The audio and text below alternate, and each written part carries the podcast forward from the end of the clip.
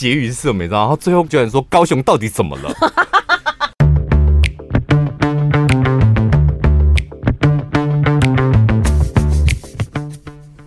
大家好，我是小潘，我是宝拉。好的，这一集要跟大家聊旅游。就是最近我们都去高雄玩，嗯，怎么样？你去高雄之前，你怀抱的心情是什么啊？没有任何的心情啊，我就是对高雄的分数就是很低。为什么？真的啦，我就是对高雄没有任何的期待。你说吃的、哦、住的，然后我真的不抱任何期待。可能因为我不抱任何期待，所以我觉得很惊艳。嗯，我这一次去就感受是非常好。我去高雄之前的心情是有点陌生，你知道，有点想要去冒险，嗯，因为你对他太不熟了。说不上什么期待或不期待，但是就是觉得好像有点未知，有点陌生，然后所以就会提早先出发前就会先看一下有什么地方，嗯、有什么好吃的还是什么，所以慢慢慢慢就累积出一个你知道期待出游的感觉。所以 total 你这样玩完之后，一到十分，你给高雄几分？给九分，非常高分。我觉得我这一次去高雄，就我这一次三月三十一。去住一天嘛，然后回来台中，然后四月二号呃三号又再去住一天，所以总共玩了四天。我个人给到八分。我觉得高雄他给我一个，但我打个岔，就是因为我四月三号 Ken 也同时在那个白金果的 Ken 也同时在高雄，嗯，我想他应该会给高雄一分。也是去看阿妹吗？没有啦，我不知道他去干嘛。Oh. 但是因为我有 po 一些餐厅，所以他就问我说：“好吃吗？”嗯，我想他那问的方式应该想从我这边得到一个答案，就是很难吃。然后可以跟我一起抱，找一个同温层。对，但我跟他讲说很好吃，真的非常好吃。我跟你讲，我可以想象 Ken 的心情，心里已经充满了不甘心。他就闹脾气啊，这完全在闹脾气。为什么别人都是好吃的，我就一直踩雷？他最后的结语是什么？你知道？他最后跟我聊天的结果，他居然说高雄到底怎么了？Ken 是你怎么了吧？你怎么会一直踩雷？难怪那几天。我都没有发现他在高雄，因为他一直还在剖日本东京啊什么的。可能接下来会剖吧，因为他有介绍几个甜 甜点店给我，然后但是我看完他的附注都想说好可怕的店。他说这一家评分很高，但是他的甜点都没味道。然后这一家的那个呃那个叫什么肉桂卷非常有名，但是最好吃的是它的沙拉。哎呦，这种店你真会让人家觉得冲下啦！你的招牌，你的招牌餐点竟然不是最好吃的。嗯，结果后来就是我说看我的店，你真的可以存，真的非常好。我去高雄，我觉得最大的感受就是。跟台北真的完全不一样，我很喜欢那种环境、生活步调，还有人、嗯、人给你的感觉，就是悠闲、慢慢的，然后很亲切。然后去台北，你就莫名其妙会觉得紧张，光是走路速度，路人的走路速度都不一样。还有脸，我觉得你你真的适合高雄哎、欸，怎么样？我个性也是那种适、嗯、合高雄，我就觉得高雄太慢了。但是我因为我有其中有一天我去按摩。随便找一间店，然后就进去这样，然后那个那个，我就跟那个小姐小姐讲说，我的手有点受伤，所以那个地方要注意这样。嗯、然后他就说：“你是打高尔夫吧？”我说：“对啊。哎”他说：“我跟你讲，我按过很多打高尔夫的，你知道韩国人都来我们高雄打高尔夫。”我说：“为什么要到高雄打高尔夫？”我说：“韩国人都来。”我说：“为什么？引起你的兴趣了？” 因为你们的球场也没有特别漂亮啊。我说，因为韩国的球场很漂亮，然后他说没有，因为我们高雄天气很好，他们冬天下雪，所以他们就会有大量的高尔夫球团到高雄，然后一定是打完球按摩，然后再去吃饭这样，然后就跟我介绍一下高雄，最后他的结语是什么？我跟你讲，我们高雄很适合退休生活。我跟你讲，你真的要考虑哦。你以后老了、退休了，可以来我们高雄。他不断的重复这一句话。几大概多什么年纪的人呢、啊？阿梅啊，你说跟我跟我讲，帮你按摩那个对。阿梅啊，真的就是一个阿梅啊，有点像我们柜台那种阿梅啊。这么小。对。然后我想说，我到底看起来多老啊？一直跟我聊退休，是怎么了？很憔悴吗？还是你按我身体觉得我很老了？还是他觉得打高尔夫的都是老人家？我不知道，就是说退休可以来哦。退休。高雄的球场都在哪里？哪一区？我真的不熟，我真的不熟。因为像我们去市区，那里应该不可能有球场吧？因为。港边嘛有海风啊，嗯，应该会影响到打球吧？不会啊，像北部的那个什么淡水，再过去万万里那边也是海边，啊哦，真的，哦，所以打出去就海风再帮你吹回来。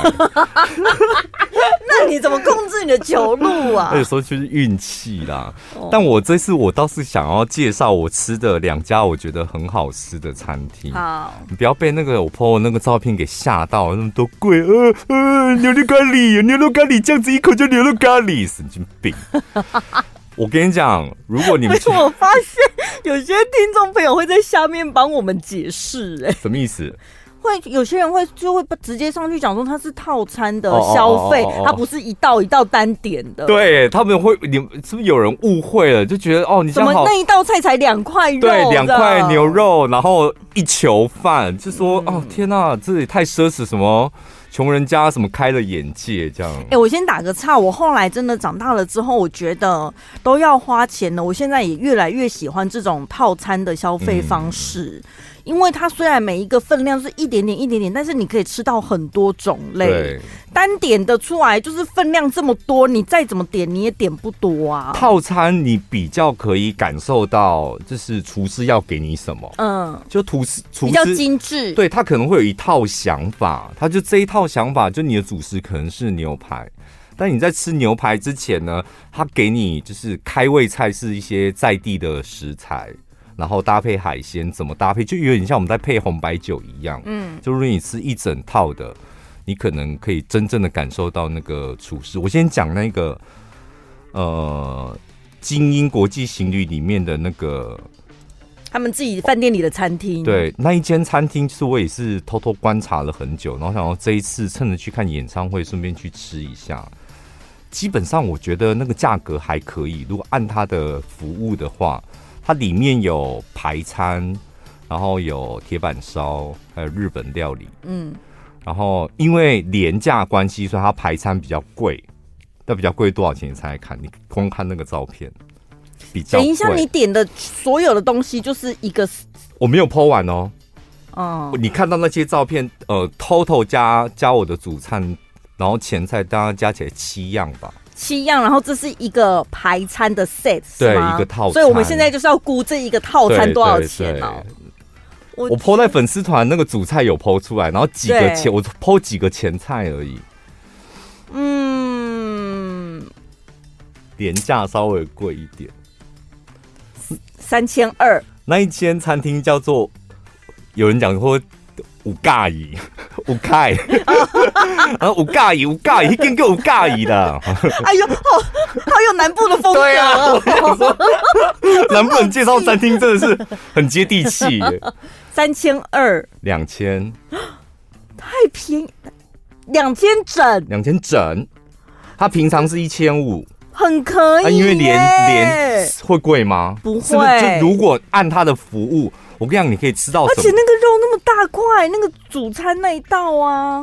我我跟你讲，那个肉它是，我刚开始看我还是有点想说是不是噱头，嗯，就是有一个厨师一直守着两口那种用木炭烧的炉，嗯，有点像日本的那种你知道烤炉这样。然后我想说他拿了一把扇子在那边等，到底等什么？就是我们点了牛排之后，我不知道，像我都吃比较熟嘛，嗯、我都吃七分熟。然后他就会拿着你牛排，然后没有进烤箱，直接用那一个炭火，他慢慢控制，慢慢扇这样，那很厉害，控制到七分。我跟你讲，我没有看过这么完美的七分。嗯，就那个七分，我觉得深一点的牛肉可能比较好控制，但是像我比较喜欢吃熟一点的，那个火候，它光靠那个扇子跟炭火，我觉得控制的非常完美。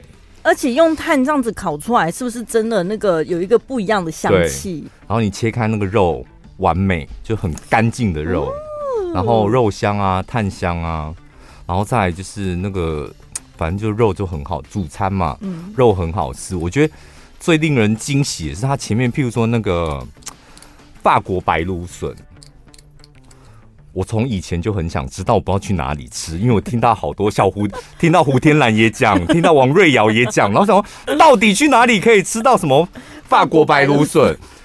然后我就他说哦，我们的前菜有个法国白芦笋，我就立刻点那个。呃然后来真的是很粗的一根，就你是谁跟我讲说那个是不是茭白笋？对啊，很像茭白笋呢，比茭白笋稍微再细一点，但那个一入口真的哎，它口感是什么？茭白笋？不是，它口感比较就是像芦笋，嗯，像芦笋，但是就是很多汁，然后肉很细致，嗯嗯嗯，然后很甜。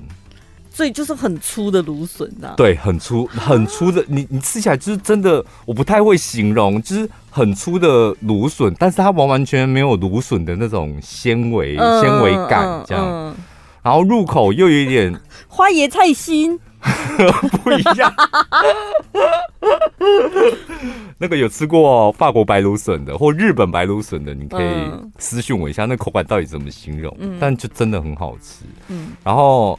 我刚刚讲那个套餐里面嘛，前菜有虾，然后还有一块鱼，然后鱼呢，它是做有点像炖汤的方式，把那鱼先炸好之后，一块鱼，我忘记什么鱼了，然后它下面用的那个菜真的有够好吃，嗯，很多你没看过的菜，然后那个好吃都是那种他在讲，他会在旁边讲说我们用南投什么菜，日本的什么菜，然后哪里的什么菜，你都会放空，但你吃完之后，你一定会问他。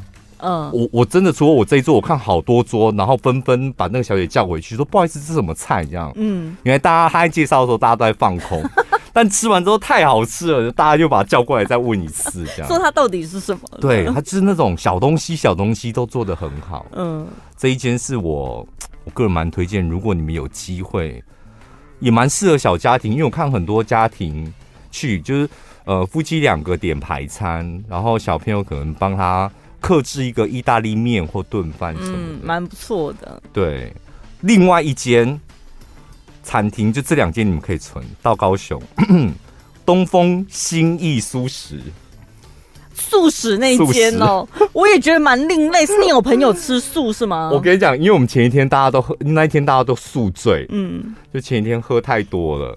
然后那一天大家起来，每个人都行尸走肉，然后所有的人都不想决定待会要吃什么，嗯、所以我们那一团里面十几个人里面有一个吃素的，我们就说你挑去哪里吃，我们就跟着你去吃。然后那个吃素，因为本来就要他到哪一个地方，他就要自己先做功课，然后就带我们去那一间吃。我跟你讲，很厉害哦。他他的素食是我们这种吃荤的会喜欢的，嗯，没有那种素菜味，一进去还是有。就我跟你讲，因为宿醉，你知道吗？宿醉，你知道对味道极度敏感，然后一进那个餐厅，因为是素食餐厅，然后就会窜来香菇味还是豆包味。我跟你讲，还是什么香椿什么的，那时候真的很想吐，真的，然后就全部人都发出那种嗯。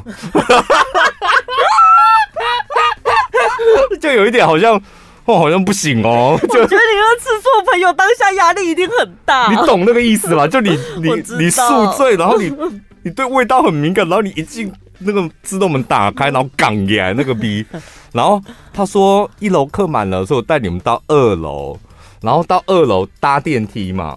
搭我跟你讲，搭电梯那段真的，一楼到二楼那段电梯是最难熬的。因为电梯门一关，香菇味整个封锁在电梯里面，然后隐约又传出了一点酒气。哦，干好恶哦！到现在想起来还是很想吐。还好只有一层楼而已。我发现所有的人，我们里面的所有的朋友，大家都在念阿弥陀佛，阿弥陀佛，快点到，阿弥陀佛，快点到，快开门，让我安全出去，不要吐出来，不要吐出来。但一坐下来，他第一道上的是那个，他很多单点，我特别记啊，他第一道上的那个那个春卷，我 PO 的那个芭乐春卷，对，我立刻问你说好吃吗？然后你只回答我两个字好吃，我就想说到底是什么样的味道？我跟你讲，很好吃。它就是把把辣切的像丝一样，有点像小黄瓜，嗯、然后包在春卷皮里面，里面有沾一些可能它特制的酱料，我不知道那是什么酱料，所以它有一个不一样的调味，就对。对，然后那个就很平凡的白色春卷皮，然后包起来，然后你就夹了一口。我朋友说这个要快吃，要先吃这样。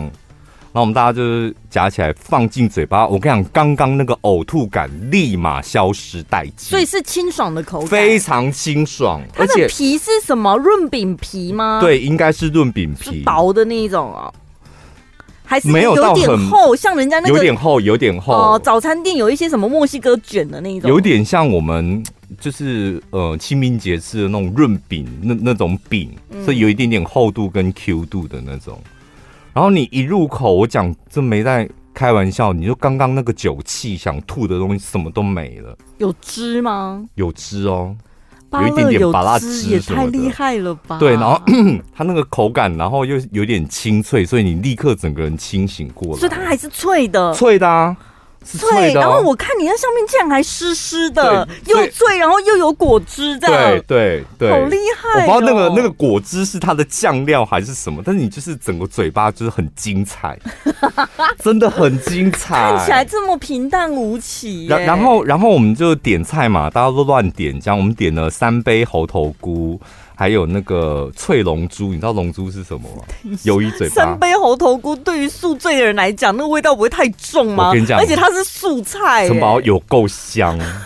我讲真的，那一盘子超快客，有够香。就是它那个猴头菇可能先炸过还是怎样，嗯，所以它那个三杯是完完全全看不到任何的酱料在锅底。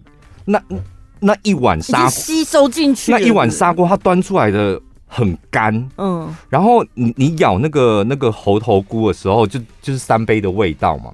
但你一咬略脆，嗯，但里面爆汁，怎么这么厉害？我讲真的，我就说，所以非常适合吃荤的人去，嗯，就是你就觉得哇，三杯猴头菇就立刻干第二道嘛，然后立刻全部都干光，嗯，然后再来有一个那个龙珠，龙珠以我们在那个什么咸酥鸡摊点就是鱿鱼嘴，对。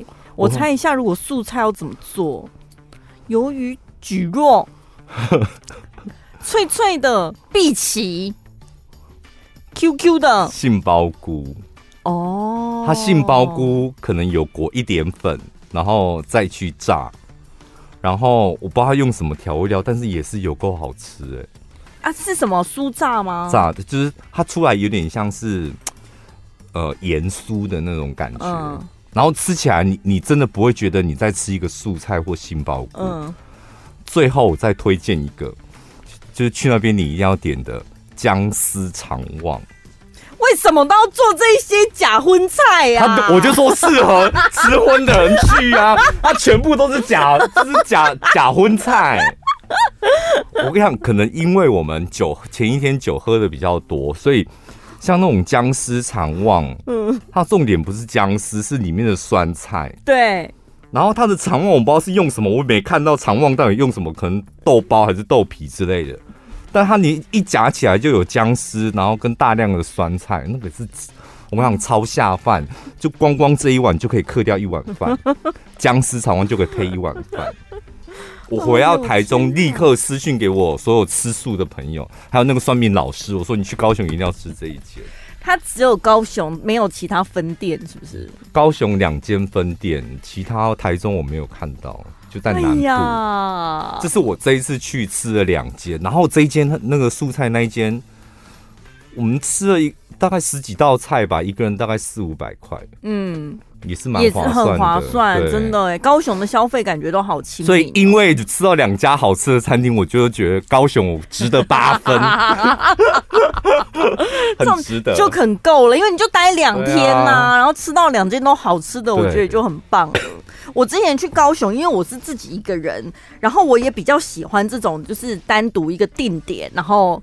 把它逛的透一点的，嗯、所以如果你也喜欢那种什么叫什么单点深度旅游，像我这一次我讲深度你心虚了是不是？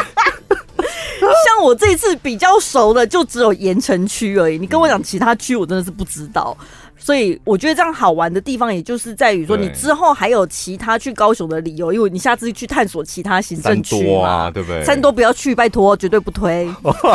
三多绝江可以直接从地图画叉叉，我们去探索其他区。哎，我吃哦，对对对，我吃的那个不是在三多。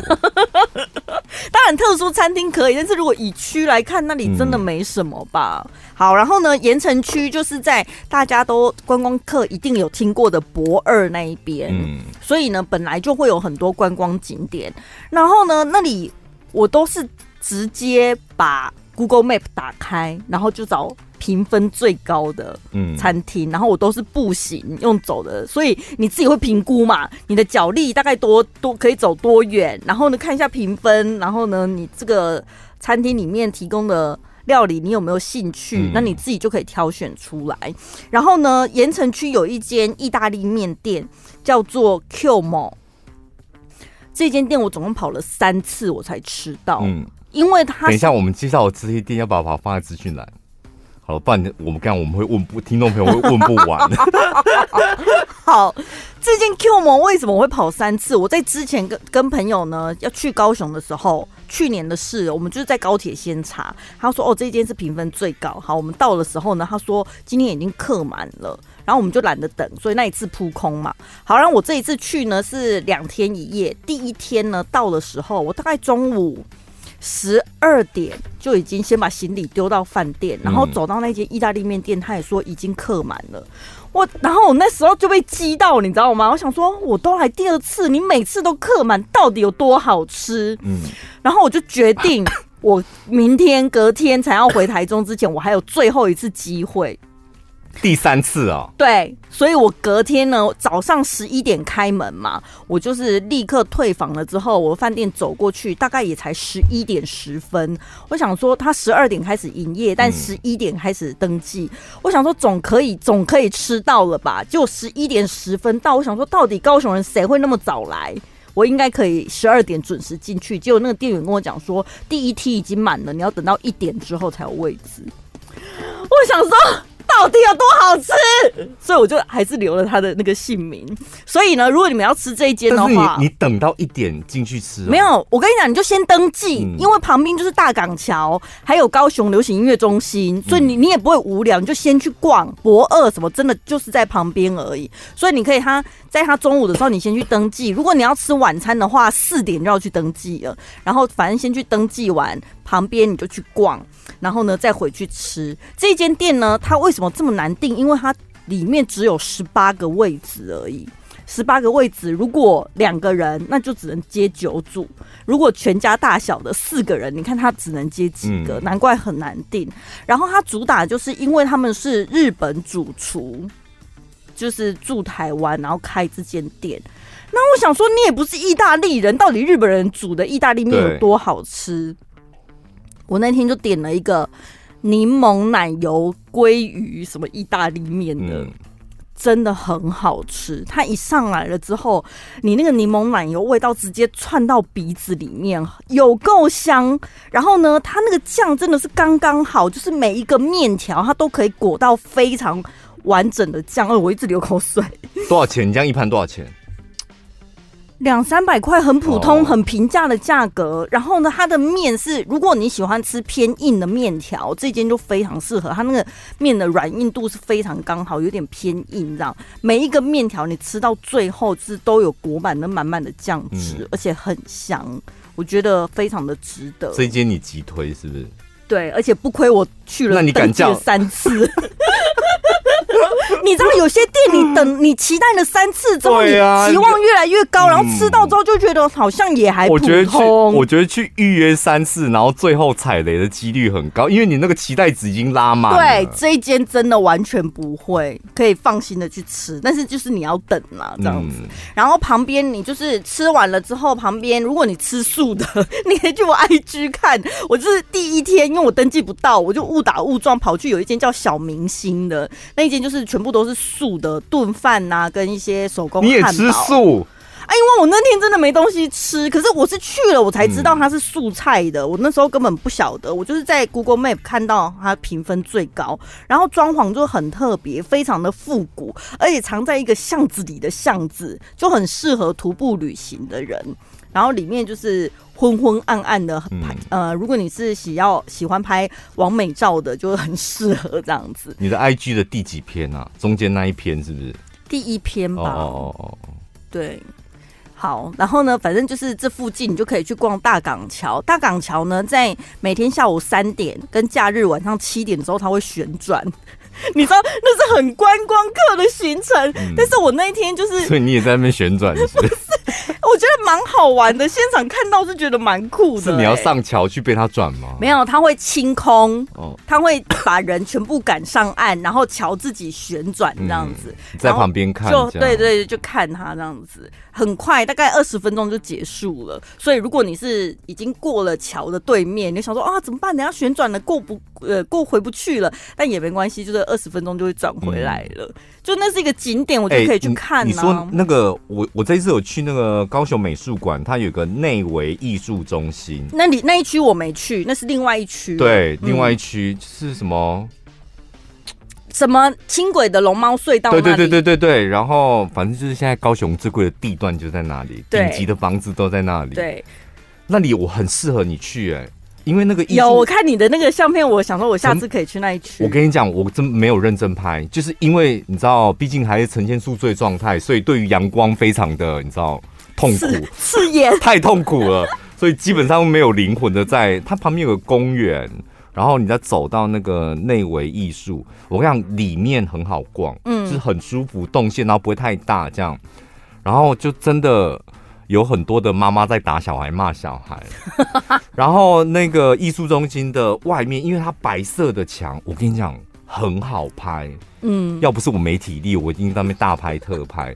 真的很好拍，然后全部都是你知道，我不知道类似网红都在那边拍，嗯，那种假装看地上啊，假装走动啊，假装看咖啡的照片。我跟你讲，高雄就是有很多这种新景点，就是拍照都很好看。嗯、像大港桥旁边，你看你要骑脚踏车、步行，或者是他直接搭轻轨都可以。大港桥旁边就是那个高雄流行音乐中心。我之前去看国庆烟火。本集节目感谢高雄市政府赞助播出。真的哎、欸，高雄市政府观光局要不要笑我们叶配呀、啊？我们行销成这样子，没有哦。我跟你讲，你们可以去听一下那个百灵果，他们也会骂高雄一集哦。我之前去看那个国庆烟火的时候，是在光荣码头那一边，就是在。高流的对面，隔着那个港口看着它，因为最常看到的那个相片就是这个样子。嗯、那我这一次呢，是从另外一边高那个大港桥这边走过去，就是离高流非常的近，你直接就在那个它的面前。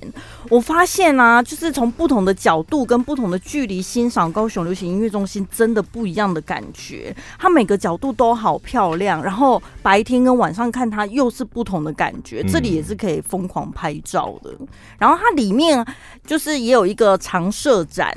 就大家也可以进去看一下，就是跟流行音乐有关的展览，里面有一个互动装置，很有趣的是，他会问呃，你说你觉得高雄有哪些关键字，你就可以选，比如说热情、沙滩、海风、人情味什么，只有这些吗？不止，好几、哦、二三十个什么，反正就是你可以选出九个出来。民进党绿营。大本仓陈菊，好了，太多了。你知道做什么竞选歌曲还是什么？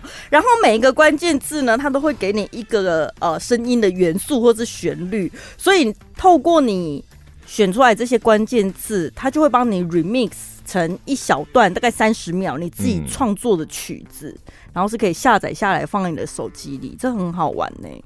这很中你啊！这是独一无二的一个纪念品，你知道吗？嗯嗯，高雄，你们高雄市政府，你们这些所作所为都很很重宝拉的点，他就是很喜欢自己得到一个专属于我的小东西，我跟高雄的小东西。哎、欸，他是有记忆的连结。我先讲一下那个哦，我就听看到那个 Ken 住的那间饭店，我觉得真的很夸张哎。就他那一间饭店，因为刚好这一次我也去经过两次，有特别就是停下来看了一下，盖的真的是金碧辉煌。就我想 Ken 应该是想说打算去拍一个小小的短影音这样，嗯，那一去就心情都被打乱了。哎、欸，在饭店里面看到一撮头发，哎呀，是不是？这不行，要立刻叫那个啊，叫房务来处理啊。就是你一个晚上大概是八千块左右的房间，怎么可以？饭店怎么会看到一撮头发？那你到底有没有做清洁？是怎么做的？对，我跟你讲，这那个客人会有极大的阴影。然后换了房间之后，他说他一进他的房间，因为他们就主主打，你知道。嗯，老板、老板娘很喜欢有有很多的创作，这样，然后希望大家多读书什么的，所以每间饭、每间房间都会放两本董娘还是老板娘写的书。好哦，谢谢，真的谢谢。我跟你讲，同样八千多块，我我我有一天是住那个呃精英国际行，那个也是一个晚上八千块。我觉得他的服务真的就是好到你会想生气，这样太烦了，是不是？太烦了，什么都好。我我老实讲，就是饭店就真的很干净，然后很多细节，你知道，就是精英就是很会搞细节，很多细节跟服务做的非常好，然后人员很专业，但是就是细心到你真的觉得有点肮脏。譬如说呢，他的那个饭店的门门口。基本上永远都会有大概三个人，甚至有时候多是四个人。Doorman 吗？对，开门拉行李。对，但是他那个饭店门口其实不大、欸，哎、嗯，不是不是那种你知道很大那种，就小小的。为什么一个小小的入口为什么要挤这么多？他有企业责任呐、啊，他背负起了那个高雄的就业机会、欸，哎，多聘请几个员工。后来我知道，因为他那个台阶很容易在上面摔死。因为它那个台阶的设计就是真的很漂亮，就是一块一块的灰色石板，那每一块灰色石板里面有一点点砍灯，嗯，然后散发出微微的黄光，但是它那个台阶跟台阶的距离有点不符合人体工学，它要高不高，要低不低，你远远看你会觉得它是一个平面，但事实上它每一阶都有个高度。所以你只要脚要踩上那个台阶之前，他一定会跟你讲说：“请小心台阶，请小心台阶，请小心台阶。”不管你要进去，你要出来，都会有一个人在楼梯旁边说：“请小心台阶，请小心台阶。”然后我就说：“你们到底在那边摔倒了多少人？”他说：“很多人。” 而且我跟你讲，饭店就是它不能像屈臣氏一样放一个大声公，放一个录好的，请小心台阶，请小心台阶。他们真的有够累的。然后，然后你只要从饭店要出来，外面就会有一个人冲过来要帮你开门。嗯，即使他人是在离你比较远的地方，然后你从呃里面要出来，从外面要进去，都会。走一走，你想说我都已经到门把，他你就看到他还在跑，你想说我给我自己开可不可以？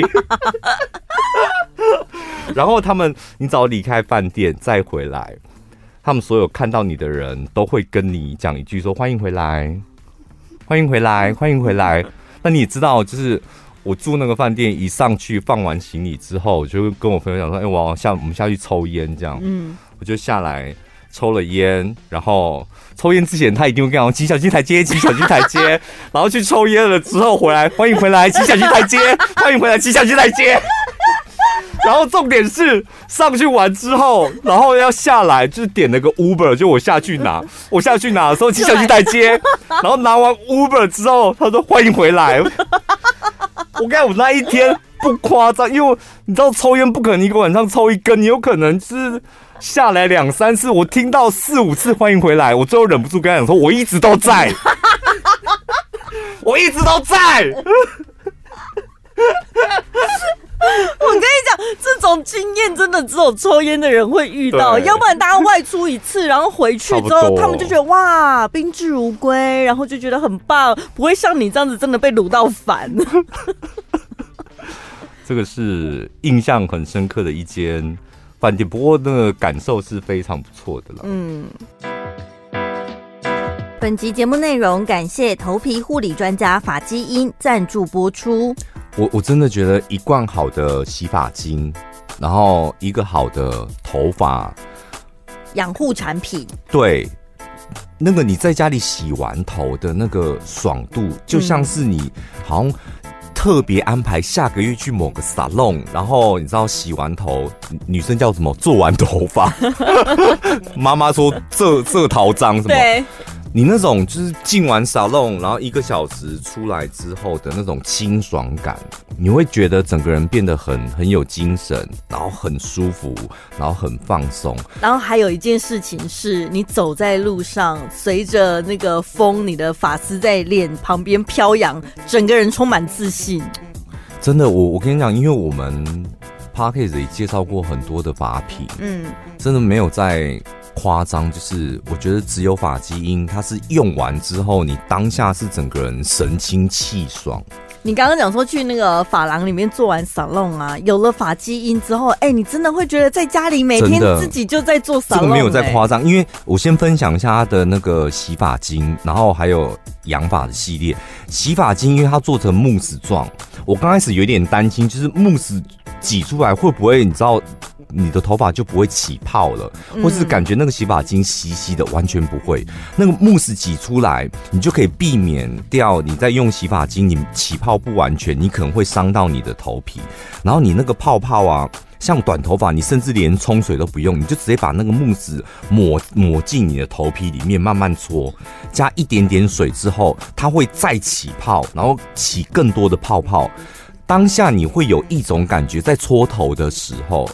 你有没有去洗过车？洗车第一个步骤，车开进去之后，它对你的车开始喷泡沫。对，你觉得我的车也没有很脏，但它泡沫一喷完之后，你就眼睁睁的看着那个车窗玻璃上面那个泡沫扒着你的那个车窗上面的油垢边缘有一层黑黑的，慢慢的滑下来。嗯发基因的那个洗发慕洗发慕斯就有这种效果。你在搓头的时候，你就觉得你的头皮已经搓干净了，然后头发已经有一种那种根根分明的感觉。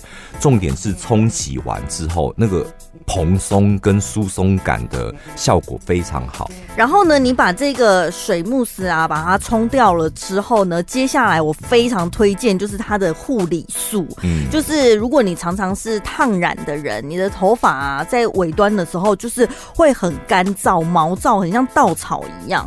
然后呢，就三不五时要去给人家做护发。但是如果你有了发基因的这个护理素之后，你在洗完头发，在家里你就自己用这个护理素把它抹上去。对，抹完了之后呢，再稍微用水冲掉，然后你吹完头，你就会发现你的那个保水度变得非常的高。然后呢，它那个毛鳞片呢、啊，就收的非常的整齐，就头发变得很不会打结，用手拨开就。非常的顺，它那个养发液我也急推，就是尤其是那个陶瓷白瓶的那一瓶，就是你把你的头发拨开，然后喷进你的头皮里面，拨开喷进你的头皮，它那个味道，味道就是香水味，哦，对，没有什么化学添加，但是它味道很高级，就有点小苍兰，有点像那个 Jo Malone 的小苍兰的那一瓶，嗯，然后你喷完头，你就搓一下，按摩一下，这样。然后呢你会发现，你隔天早上起来起床的时候，你的头还散发出那个小苍兰的香味。然后，如果你有喷那个养发护发的那一瓶，你隔天你的头会变得极度的蓬松。好，跟大家介绍一下，发基因它是一个非常专业的头皮顾问团队，它所有的产品成分都不含药、不含矿物油、雌激素这些不良成分，所以呢，所有的成分是专业的。你在家里自己洗头呢，就有那种非常享受的高级感。虽然不便宜，我们必须老实讲，嗯，但是你用它的每一滴洗发精，或是养发液，或是护发素，你都可以完完全全感受到哦。头皮护理专家实至名归。好，现在起到四月十三号，点选小潘宝拉节目资讯栏订购法基因的主推套组，就可以享有官网提供的七九折优惠。而且在活动期间下单呢，就可以再获得价值一百五十元的折价券。好，接下来呢，就是有一种旅伴是。如果你跟这种旅伴一起出去玩，那我宁可一个人。嗯，就我现在这一次算是蛮幸运的啊，就是去的朋友都算是个性跟我们差不多的嗨咖，该嗨的时候嗨，该大吃的时候大吃，这样该花钱的花，该省的时候省，这样。但有一些人呢，就是如果你在出国的时候发现才发现他是这种死人个性，那真的很痛苦。第一种斤斤斤斤计较型，什么费用都要算得很清楚的那一种。这种我我个人是还好，我觉得如果你你出去玩有一个人是斤斤计较型，那他可以帮你就是无形的省下一些钱。嗯，那如果只要不要太超过，因为他的斤斤计较已经耽误到时间了，要一直比价，或是。要绕很远，或是他搭这个车虽然很便宜，但是可能要多出一个小时。只要不是影响到太多的时间，我觉得是可以接受的。我们通常出去都会有一个负责管钱的人，然后大家会先交一笔公费。然后呢，有时候你在街头乱晃的时候啊，有一些小吃，大家嘴馋就会想要买嘛，不见得是去。餐厅里面吃正餐，然后这种小吃又会有的人想吃，有的人不想吃，然后他就会在旁边讲说：“哎、欸，这个我们要吃哦，不是要另外算哦，不能用公费出哦。” 就是会有这种人啊，这种你会不爽吗？就是会觉得嗯，嗯，小气，好会算哦，嗯、哇，好会算哦。这种略当生的，我们两个都很讨厌。好会算，只好听话，对我们来讲就略当生。然后再来这一种，就是什么都不好看。然后什么都好无聊，你有没有遇过那种人？就是哎哎、欸欸，等等一下要去哪里？等一下我们要去哪里？等一下要吃什么啊？还要还要去哪里？然后你跟他讲了，真的到达目的地，他直接再问你一个：这里有什么？要待很久吗？要待多久？你不会觉得很热吗？然后还要看看什么？除了看这个还要看什么？最烦的是这种人，他不管出发前或者是出发了之后，他都不做功课，嗯、他就是抱着跟团的心情，然后把人家当导游，对，然后一直嫌一直嫌什么的。但是我们是自由行的，Hello，我们是朋友。而且我你你第一次来，我也是第一次来啊。对，所以这种人就是雷旅伴。对，这种你应该从私底下，我就可以观察出来，还没还没出去玩之前就可以。观察出他如果是这种个性的，千万不要约他出去玩。就是他可能是可以交朋友，但是他不适合一起旅行。还有接下来这种，嗯，OK 啊，我都好啊，没意见的是不是？没意见这样也不行。他不要闲就好了，不是吗？他说会讲出这种话，要不是真的，他可能是随和天使，他本来就很随和；要不就是在跟你讲反话。就是吃，你问，当你问说吃这间好吗？看这个好吗？逛这个 OK 吗？对方总会说好啊，我 OK 啊。然后真的到到达那个地方开始吃的时候，就是嗯，这真的没有那么好吃哎、欸。哎、欸，今天宝早上宝拉介绍的那个意大利面，我觉得有点虎烂呢，害我们排那排那么久。